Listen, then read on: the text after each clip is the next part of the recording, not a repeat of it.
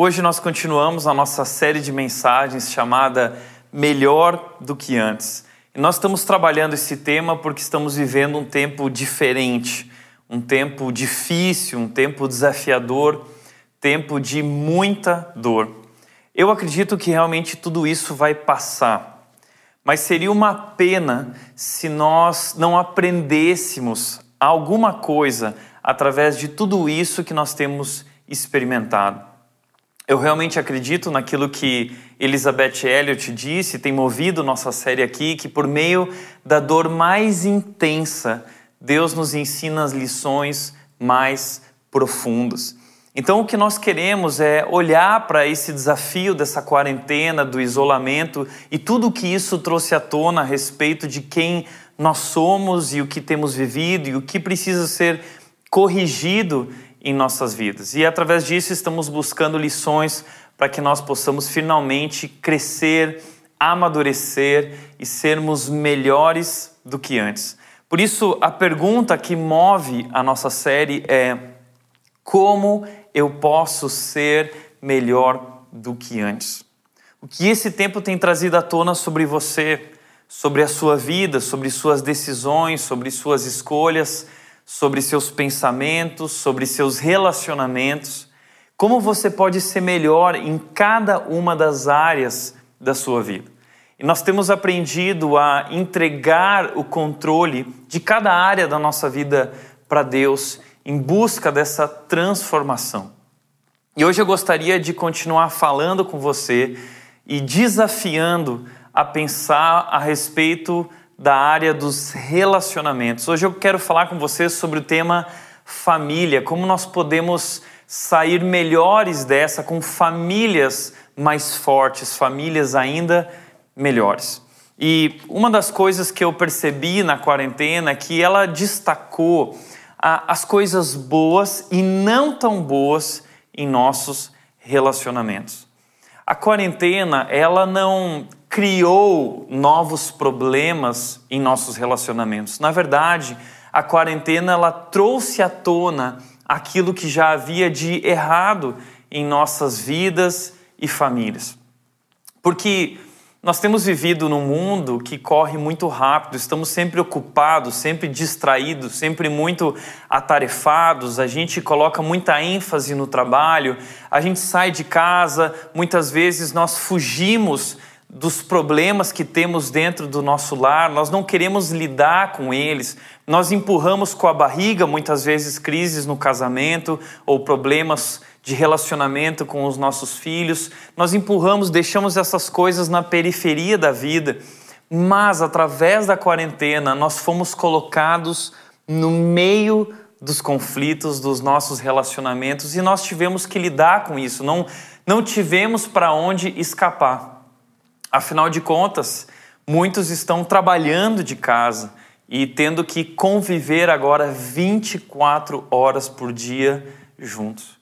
Isso trouxe à tona coisas que não foram tratadas, isso trouxe à tona conflitos. E hoje eu gostaria de falar sobre isso.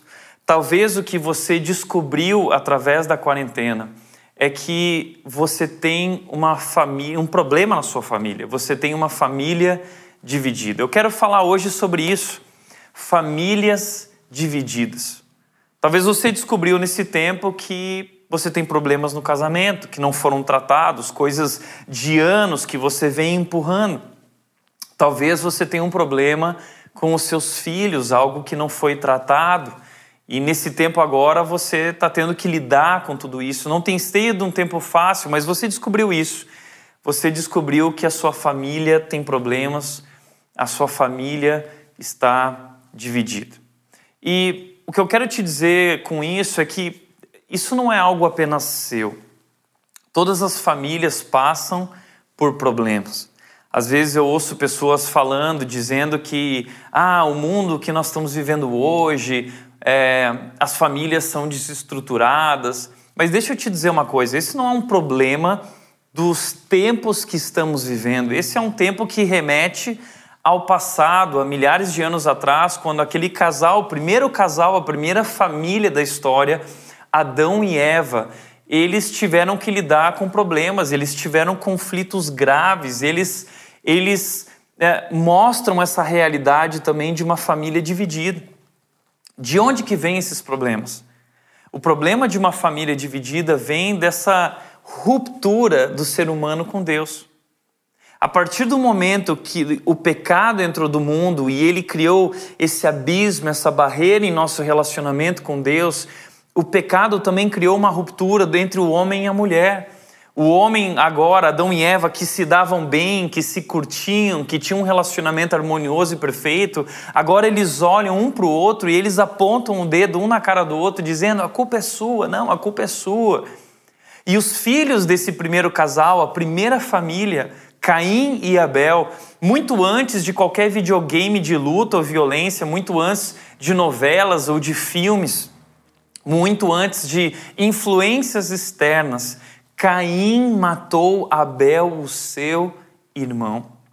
Então, a primeira família que existiu no mundo foi uma família que viveu um desastre familiar. E desde então, a Bíblia apresenta isso para nós. Famílias desestruturadas, famílias divididas, famílias passando por inúmeros conflitos e problemas complicados. Aliás, eu não sei se você sabia disso, mas Jesus enfrentou esse problema dentro da sua própria família quando esteve aqui na terra. Existe um texto lá em Marcos, capítulo 3, versículo 25, que Jesus diz o seguinte: Da mesma forma, uma família dividida contra si mesmo se desintegrará. Uma família dividida contra si mesma se desintegrará. Jesus fala isso num momento em que uh, os seus familiares estavam acusando ele de loucura, dizendo que ele estava fora de si. Os próprios familiares de Jesus não acreditavam em Jesus. E, e, ele está trabalhando algumas ideias aqui com seus familiares e também com os escribas que estavam acusando ele de estar endemoniado.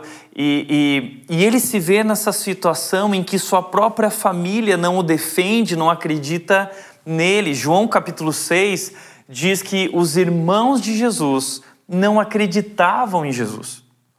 Então, o próprio Jesus viveu isso dentro da, da sua casa e ele afirma dizendo que um reino dividido não vai para frente, uma família dividida não vai para frente. E talvez hoje essa é a realidade que você está vivendo em família. E a pergunta que eu quero te fazer é: onde você acha que isso vai parar? O que, isso, o que você acha que isso vai trazer para a vida dos seus filhos? O que isso vai trazer para o seu casamento?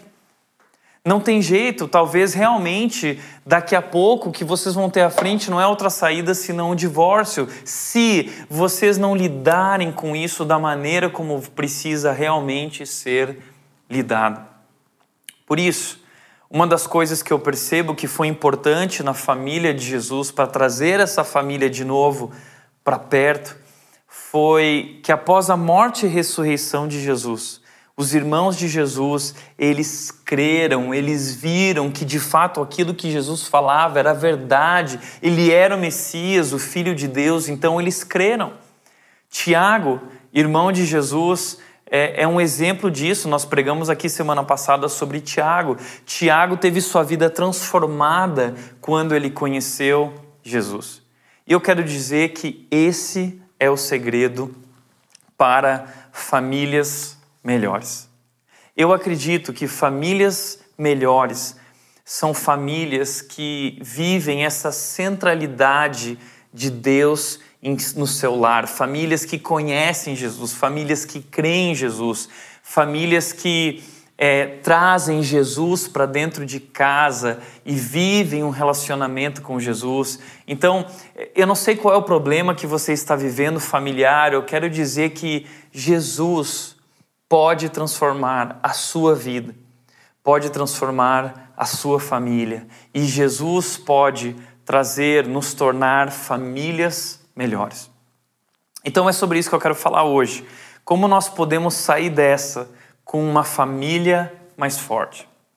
Qual é o segredo das famílias melhores? Qual é o segredo das famílias fortes?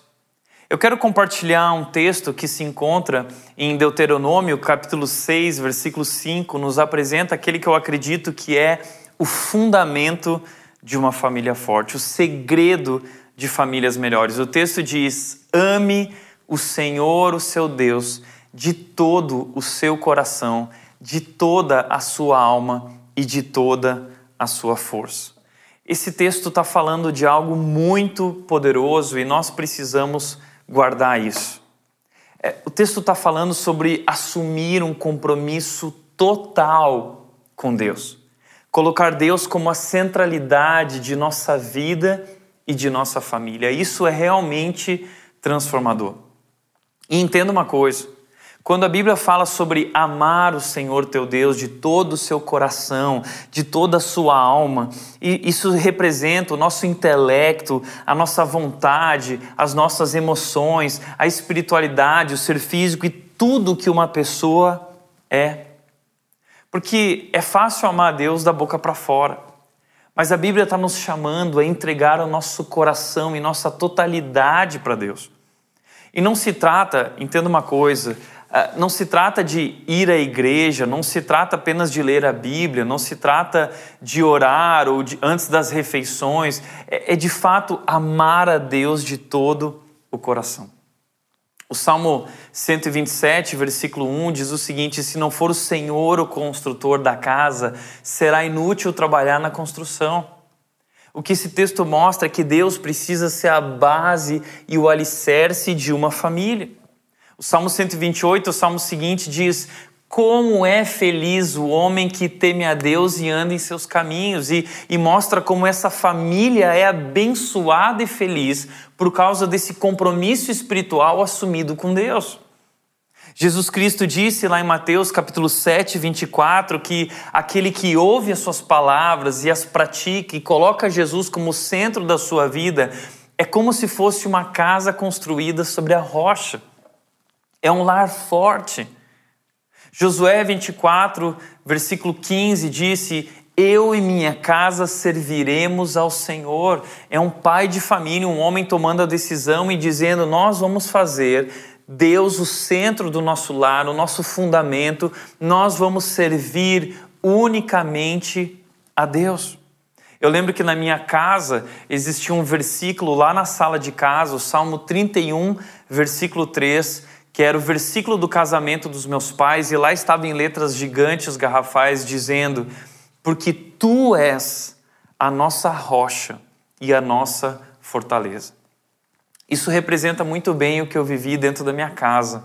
Um lar que tinha Deus como total fundamento, como a nossa rocha. Isso deveria ser inegociável em nossas vidas, em nossas famílias. É isso que pode transformar o seu casamento, é isso que vai transformar a sua vida, é isso que vai transformar a vida dos teus filhos, e é isso que pode transformar o nosso mundo, é isso que pode transformar a nossa sociedade. Pois olha para fora, o que nós temos visto aí fora é um mundo lutando contra a família. Existe hoje uma agenda ideológica, e eu acredito que por trás de tudo isso nós temos o maligno, o mal agindo, querendo destruir essa estrutura familiar, essa base familiar. E como disse Rui Barbosa, a família é a célula máter da sociedade. Se nós queremos transformar o Brasil, a transformação do Brasil não vai acontecer lá em Brasília, a transformação do Brasil não vai acontecer nas escolas, a transformação do Brasil ela vai acontecer a partir dos nossos lares, a partir de nossas famílias. Como disse Bárbara Bush, a esposa do ex-presidente George W. Bush dos Estados Unidos, ela disse: nosso sucesso como sociedade não depende do que acontece na Casa Branca, mas do que acontece dentro da sua casa. Você está entendendo isso? O nosso sucesso como país não depende do que acontece lá em Brasília ou no Planalto, depende do que acontece dentro da tua casa. Nós temos em nossos lares, em nossas famílias, esse ministério, essa missão de amar a Deus de todo o nosso coração, com toda a nossa totalidade assumir um compromisso com Deus e famílias que assumem esse compromisso com Deus podem transformar uma sociedade. É isso que mostra o Salmo 128. O Salmo 128 ele fala de que uh, os filhos e os filhos dos seus filhos, seus netos, eles abençoam a cidade de Sião, de Jerusalém. É uma família que traz transformação. Você entende isso? Que essa é a missão que Deus tem nos dado. E você, como pai, você, como marido, você, como mãe, como esposa ou como filhos, será que nós estamos cumprindo nossos papéis? Uma das coisas que a quarentena fez foi os pais lembrarem da responsabilidade que eles têm sobre a educação dos seus filhos. Porque as escolas fecharam, as igrejas fecharam. E tivemos que lidar com essa realidade de que agora nós precisamos assumir a responsabilidade de ensinar, educar os nossos filhos. Agora, isso mostra um problema. O problema de que nós terceirizamos algo que nós nunca deveríamos ter terceirizado. A tarefa de ensinar e educar os filhos não é da escola, não deve ser da escola, não deve ser da igreja. A igreja é uma parceira nesse projeto de investir e educar, ensinar os filhos, mas essa responsabilidade é única e exclusivamente sua, como pai, como mãe. E é sobre isso que eu gostaria de falar hoje. Se nós queremos viver, experimentar famílias melhores, nós precisamos colocar como centro de nossas famílias, assumindo um compromisso total com Deus e transmitindo esse amor que temos por Deus aos nossos filhos. Mas somente pais que amam a Deus de todo o coração são capazes de transmitir a sua fé para a próxima geração. Então eu quero, a partir desse texto de Deuteronômio, compartilhar com vocês três princípios para educar os filhos. Três princípios para educar os filhos. Talvez em Deuteronômio, capítulo 6, nós temos um dos textos mais antigos a respeito de criação de filhos e dessa tarefa que os pais têm de educar os filhos. Porque uh, os pais são desafiados a ensinar filhos com sabedoria e perseverança. Mas como fazer isso? E esse texto pode nos ensinar como fazer e cumprir essa tarefa urgente. Primeira dica, primeiro princípio que eu gostaria de transmitir através do texto é esse: tenha a voz de Deus como a fonte da sabedoria. Deuteronômio capítulo 6, versículo 4 diz: Ouça, ó Israel, o Senhor, o nosso Deus, o Senhor é único. Olha que interessante, esse texto começa dizendo: Ouça, ó Israel. Esse é um imperativo que aponta para uma atitude não apenas de escutar um discurso, mas acolher no mais profundo do coração tudo que é dito. Não se trata de refletir, ouvir e refletir sobre aquilo que nós concordamos, com as ideias que foram compartilhadas, mas de ouvir com total disposição para que nossos pensamentos, sentimentos e atitudes sejam redimensionados pelos princípios que aqui serão revelados. E quem está proferindo essas palavras, é isso que a gente precisa entender. Quem está proferindo essas palavras é o Senhor, o nosso Deus, o único Deus, o único Senhor. Quem está falando não é apenas um especialista do comportamento, um pesquisador do comportamento humano, quem está falando é o próprio Criador do ser humano. E Deus ele nos conhece nos mínimos detalhes e conhece todo o nosso funcionamento biológico, psicológico, sociológico dos homens e das mulheres. Logo, Deus deve ser tido na nossa vida como autoridade máxima. E nós precisamos acolher o que Deus tem para dizer e colocar isso como nossa regra de conduta, aquilo que nós acreditamos e vivemos como família. Deus é a única verdadeira fonte de autoridade. Por isso, uma das perguntas que eu quero te fazer é: quem é o Senhor da tua vida? Quem uh, é o, o que, qual é o critério que você tem colocado na criação dos teus filhos? Você vive de acordo com aquilo que você acha, você vive de acordo com a cultura, o que a cultura diz a respeito de criação de filhos, porque o mundo em que nós vivemos diz algo completamente diferente daquilo que Deus diz.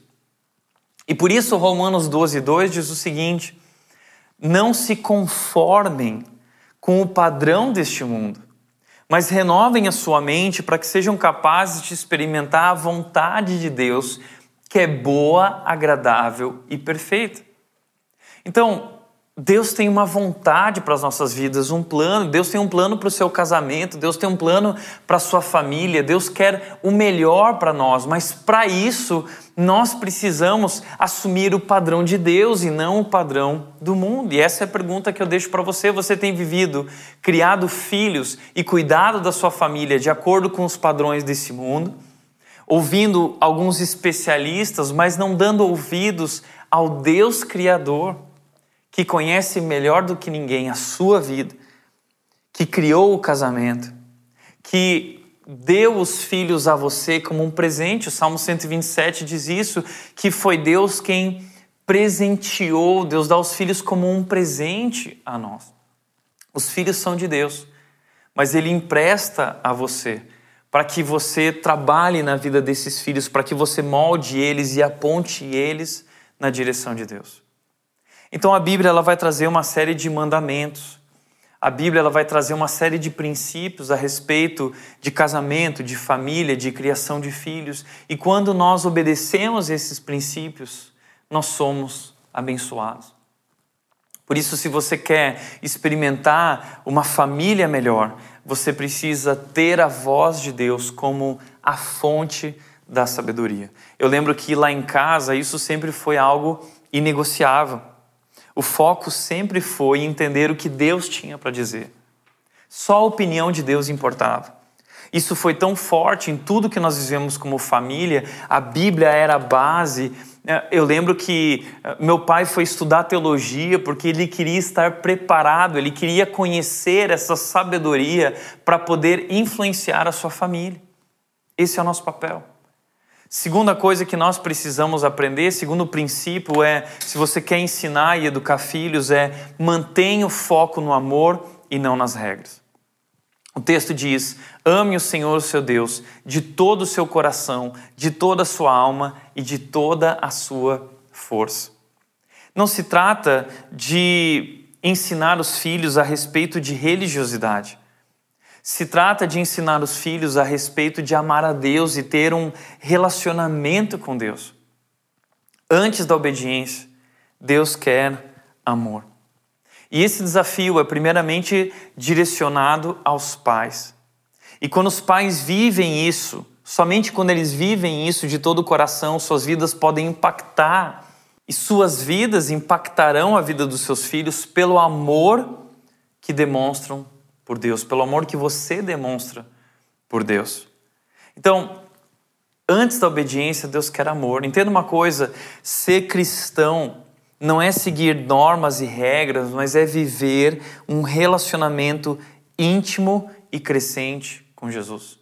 E você precisa ensinar aos seus filhos, não se trata apenas de regras, é claro que nós temos regras, mas tudo isso, na verdade, tem a ver com amar a Deus e, buscar ter um relacionamento com esse Deus. Então, a tarefa dos pais é ensinar seus filhos não apenas a obedecerem, mas a amarem a Deus. Infelizmente, existem muitos pais que transmitem aos filhos religiosidade e não espiritualidade, não relacionamento. Pais que focam nessa questão de tem que ir na igreja, tem que orar antes da refeição, ou tem que ler a Bíblia, e tudo isso é muito importante, mas nós fazemos tudo isso porque nós amamos a Deus. Então a tarefa dos pais, na verdade, deve ser é, ensinar aos filhos quem é esse Deus. Quão amoroso é esse Deus, quão bondoso é esse Deus que deu a vida em nosso lugar. E isso então instiga, isso então nos motiva a ter um relacionamento com esse Deus que quer caminhar conosco, que quer ter um relacionamento de perto com a gente. O problema com a religiosidade é que ela cria uma mentalidade errada no coração dos seus filhos que acabam desenvolvendo uma relação enganosa com Deus baseada no medo. Como diz o pastor Tim Keller, que ele diz: Olha como a religião funciona. Se eu obedecer a Deus, então Deus vai me amar e vai me aceitar. E os filhos acabam criando uma relação com Deus baseada nesse medo, baseada nas regras, baseada numa religiosidade. Só que não é assim que o evangelho funciona. O evangelho ele funciona da seguinte maneira, ele diz: "Eu sou amado e aceito por Deus, por isso eu desejo obedecer".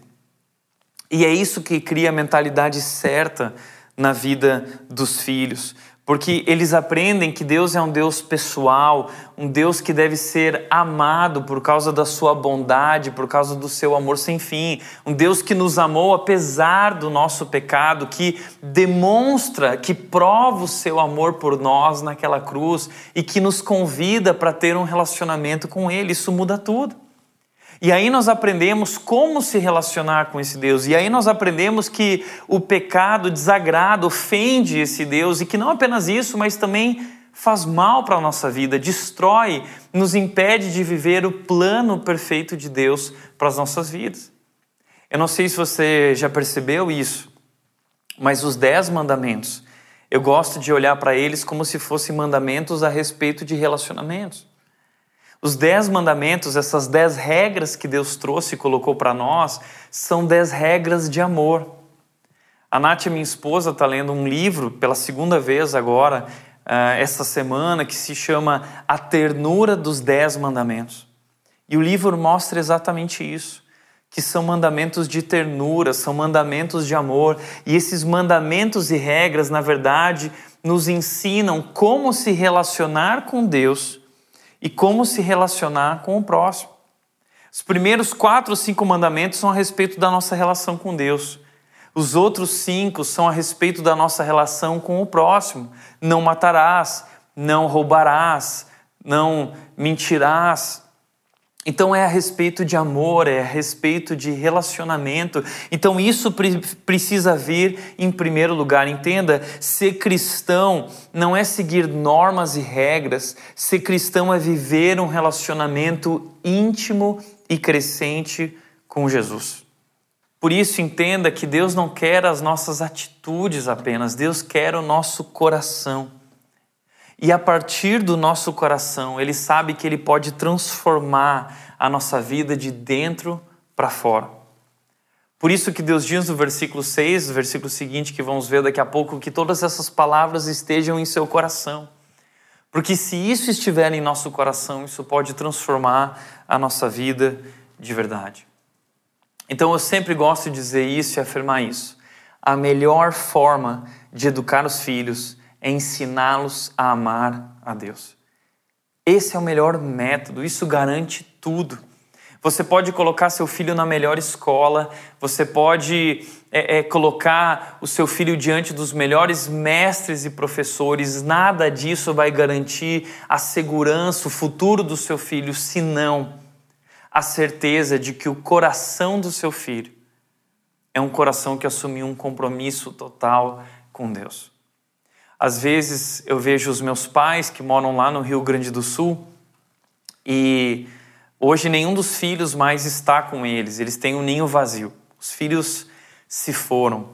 Salmo 127 diz que os filhos eles são como flechas na aljava de um guerreiro e um dia essas flechas se vão. E essa é a pergunta que eu deixo para você. No dia que seus filhos se forem, como você vai ficar?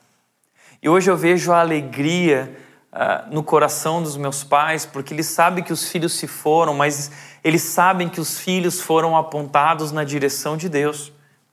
Hoje meu irmão está em Brasília, meu irmão mais velho, minha irmã mais nova está na Austrália, mas todos têm um compromisso espiritual, têm um relacionamento com Deus, casamentos uh, baseados, alicerçados nesse amor a Deus, e é isso que garante a felicidade, é isso que garante a segurança. Por isso, esse deve ser o seu projeto principal.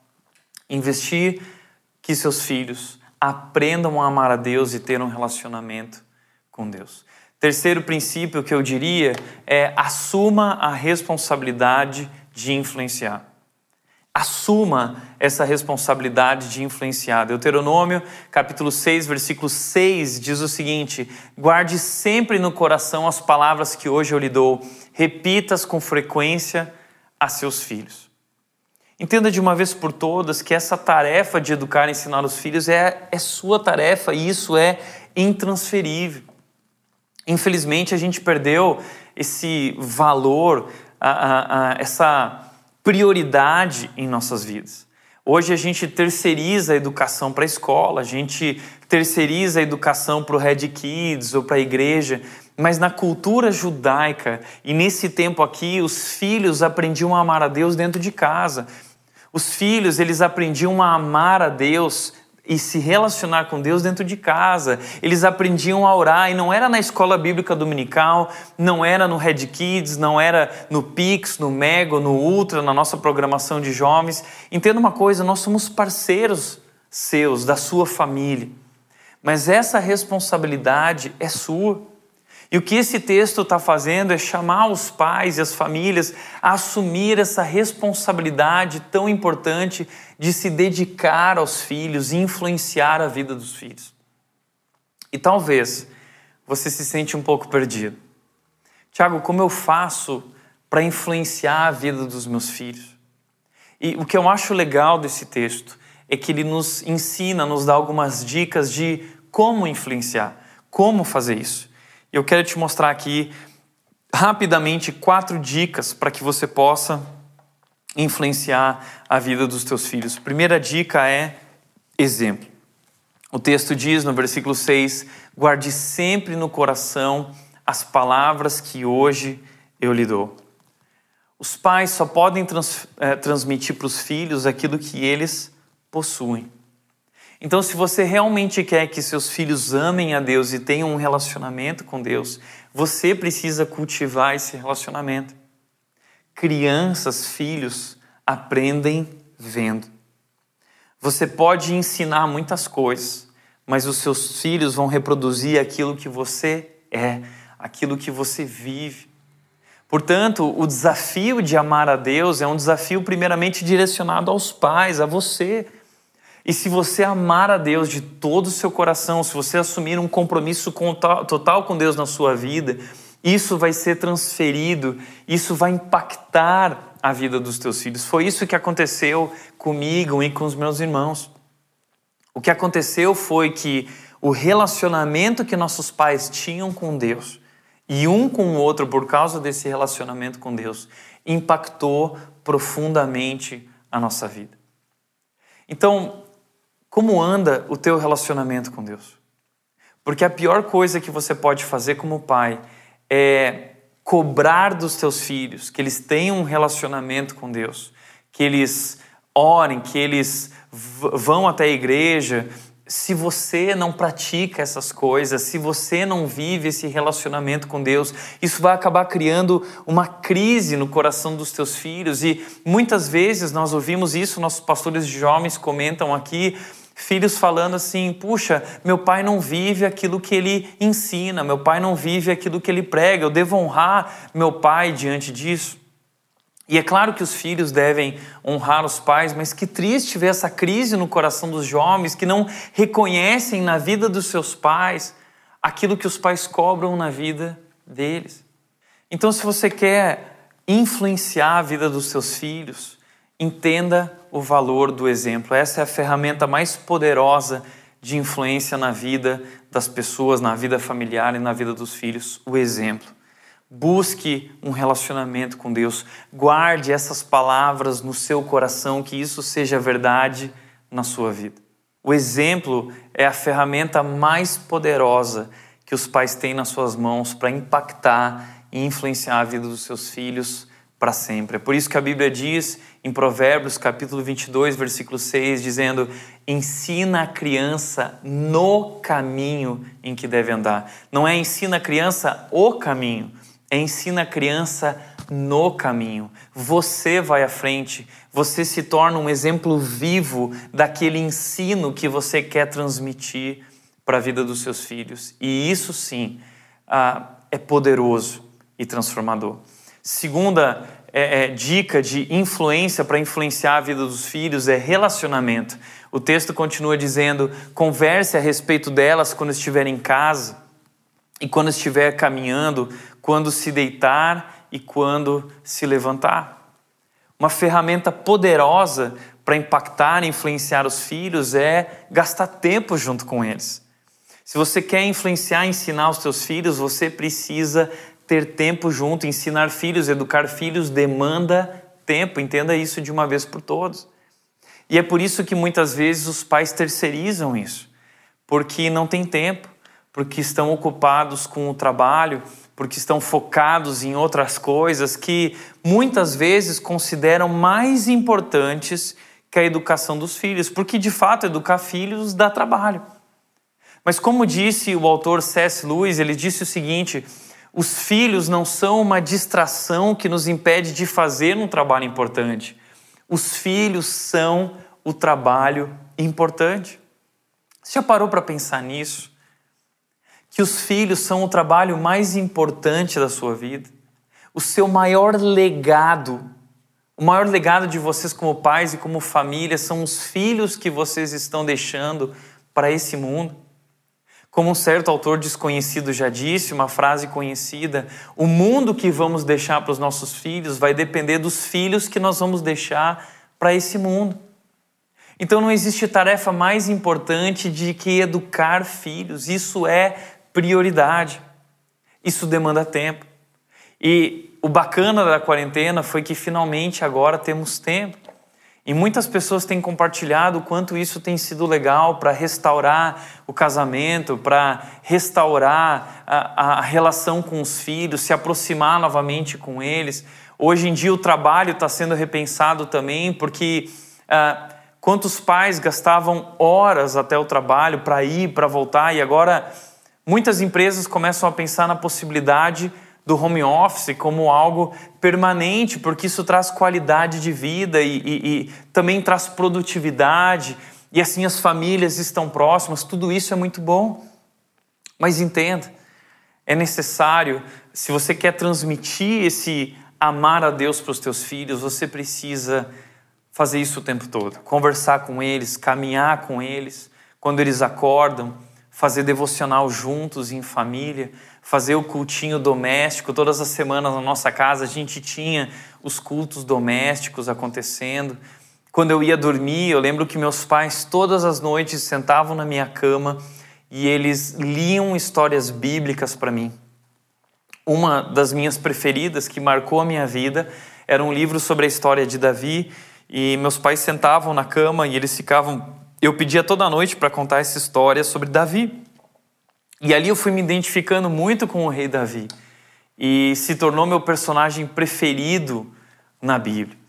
E, e é isso que a Bíblia está falando: é você gastar tempo nisso, na hora de dormir, na hora de acordar, enquanto estiver vivendo nas situações do dia a dia, caminhando ao lado do seu filho no caminho. E ainda quando for velho, eh, esse filho vai lembrar de tudo isso e não vai se desviar desse caminho. E mesmo que se desvie, eu acredito que os filhos voltam, eles se lembram, são relembrados, existem marcas profundas que foram deixados na vida deles. E assim como a história do filho pródigo, eles vão se lembrar de tudo aquilo que eles tinham e eles voltam de novo na direção de Deus. Por isso, para influenciar filhos, além do exemplo, é preciso relacionamento. Infelizmente, muitos pais que não têm esse relacionamento e não têm tempo acabam tentando substituir isso através de presentes. Eu sempre digo que presentes não substituem presença. Presente não substitui presença. Tem muitos pais que mimam os filhos com inúmeros presentes para tentar ganhar o coração deles, mas com isso não estão ganhando. O que ganha o coração de um filho é tempo juntos, é ir jogar bola juntos, é ir pescar juntos, é brincar juntos, é gastar tempo juntos. Outros pais, por não gastarem tempo com os filhos, se tornam permissivos porque querem ganhar o coração dos filhos, então deixam que os filhos façam tudo. E com isso acabam não criando limites, não impondo limites, o que acaba destruindo a vida da criança. Outros pais, além disso, se tornam passivos porque uh, existe aquilo que hoje os, os estudiosos chamam de a ditadura das crianças. São pais que, no anseio de ganhar o coração dos filhos, acabaram permitindo, acabaram se submetendo aos filhos, ao invés de assumir a sua autoridade como pais. São pais passivos e assim acabam perdendo os filhos. Por isso, se você quer ganhar um filho, você deve assumir a sua responsabilidade como autoridade no lar. Os filhos devem se submeter a você. Mas esse se submeter a você deveria ser algo natural que flui a partir desse amor e respeito que eles têm por você, por esse tempo gastado juntos, por essa admiração a partir do seu exemplo de amor a Deus. Terceira ferramenta para influenciar a vida dos filhos que o texto nos mostra é persistência. O texto diz: repita-as com frequência a seus filhos. Uma coisa que eu aprendi ensinando a nova geração, sendo pastor de jovens durante 11 anos, é que crianças, pré-adolescentes e adolescentes aprendem através de repetição. Você precisa repetir, repetir, repetir. E você já deve ter percebido isso como pai. Você tem que ficar repetindo, repetindo. E é isso que a Bíblia está falando. Uma das versões da Bíblia aqui, a versão atualizada, diz: Tu encucarás. E a ideia de tu encucarás é tu colocará na mente, dentro, você vai enfiar, vai socar isso dentro da mente da criança para que ela aprenda.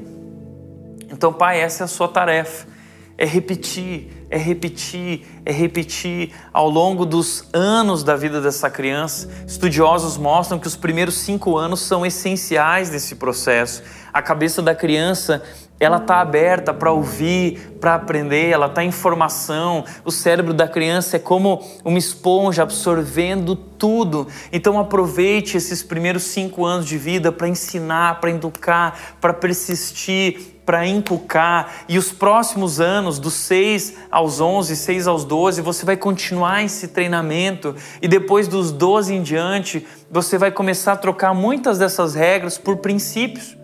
As regras continuam valendo, mas você começa a mostrar o porquê por trás de cada uma dessas regras, isso é muito importante mostrar para os filhos. Ah, ah, ah. No começo nós damos regras para ele. Tem muitos pais, isso eu acho interessante, tem muitos pais que querem ter muitas conversas sérias com os filhos.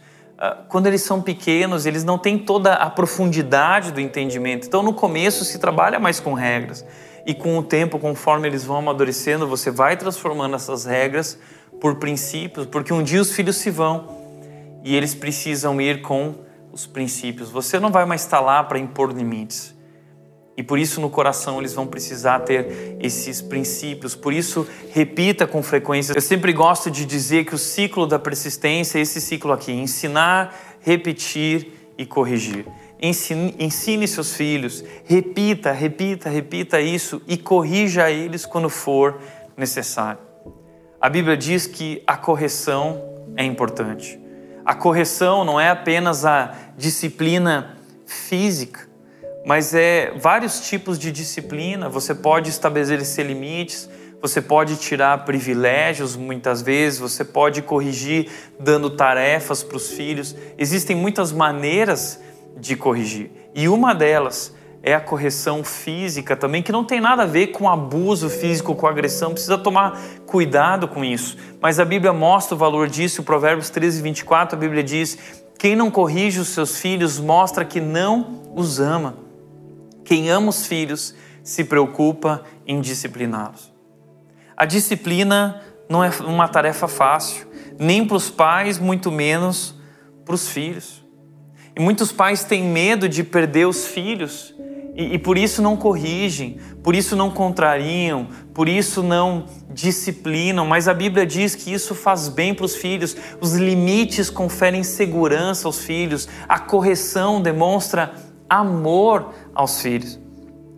A sabedoria bíblica diz que esse, essa é parte fundamental no processo de formação de uma criança e o fruto disso é positivo. A criança não vai gostar no momento, mas depois isso produz um fruto positivo.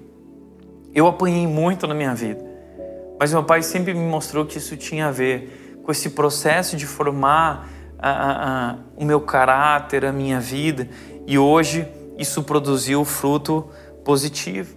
Através da disciplina, os filhos crescem mais saudáveis, eles aprendem a lidar com limites e frustrações que eles vão ter que lidar ao longo da vida. E o que corrigir? Bom, uma das dicas que eu vi especialistas falando são três coisas. Você pode colocar o foco da correção, especialmente nessas três coisas que podem resumir muitos dos problemas na educação dos filhos: a desobediência, a desonestidade, a mentira e o desrespeito a uma autoridade, sejam os pais ou qualquer outra autoridade. Três coisas importantes para você colocar no seu radar como pai: desobediência, desonestidade e desrespeito. E se preciso, corrigir, colocar limites, aprender a administrar isso, persistir uh, nessa educação, ensinando os filhos. E quarta, última ferramenta que esse texto nos mostra é a criatividade. O texto de Deuteronômio, capítulo 6, versículo 7 diz: Amarre as mãos e prendas a testa como lembrança, escreva nos batentes das portas de sua casa e em seus portões. Sabe que Deus está ensinando esse povo a criar símbolos para que as crianças que são extremamente visuais, elas possam olhar para aquilo e lembrar o que aquilo significa.